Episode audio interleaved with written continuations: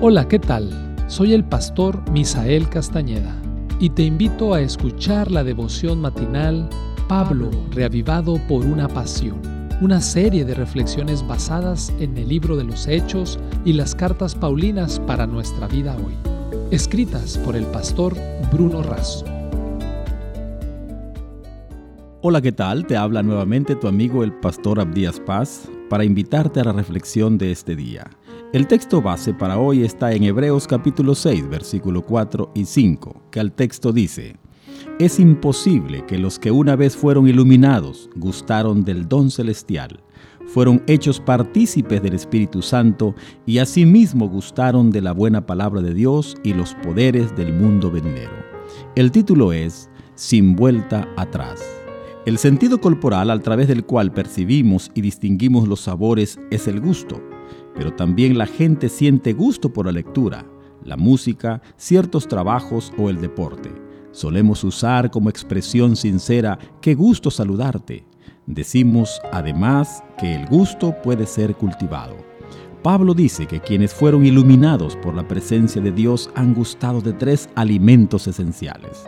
Número uno, gustaron del don celestial, el Espíritu Santo. El Espíritu y sus dones hacen posible la conversión, la fidelidad y el testimonio misionero. La iglesia crecía por los hechos del Espíritu Santo, que transformaban tanto la vida de los evangelizadores como de los evangelizados. Número 2. Gustaron de la buena palabra de Dios. Habían escuchado la palabra apostólica, admitieron su bondad que transforma y llena de esperanza, fueron testigos de la buena y poderosa palabra del accionar divino. Número 3. Gustaron de los poderes del siglo venidero. Para ellos, la historia se dividía en dos, el siglo presente malo y el venidero, es decir, el cumplimiento de la promesa mesiánica, el reino de la gracia aquí y el reino de la gloria en la eternidad. Los poderes del siglo venidero son los poderes de aquel que vino a deshacer las obras del diablo. Quien gustó del don celestial de la buena palabra de Dios, degusta los poderes del siglo venidero. Hoy, como vencedor del pecado, y en breve, con una vida para siempre. La plena manifestación del Mesías ocurrirá cuando Jesucristo vuelva en gloria y majestad.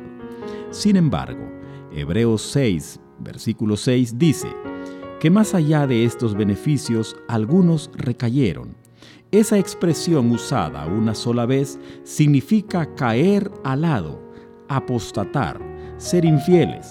No puede ser que después de haber gustado y experimentado nos volvamos atrás. Para los cristianos de origen hebreo, su volver atrás significaba retorno al judaísmo. La cariñosa amonestación dice que es imposible salvarnos siguiendo nuestro camino y considerando que no pasa por el Calvario. Por lo tanto, esto nos conduce a la muerte. El único camino al cielo pasa por la cruz. No tomemos un camino paralelo, cercano ni opuesto. Si ya gustaste, continúa. Si nunca probaste, prueba, porque es lo único que mantiene y perpetuará tu vida. No desestimes el eficiente y suficiente antídoto para el virus del pecado. El enemigo está apurado para destruir, Jesús tiene prisa para salvar. Que tengas un excelente día.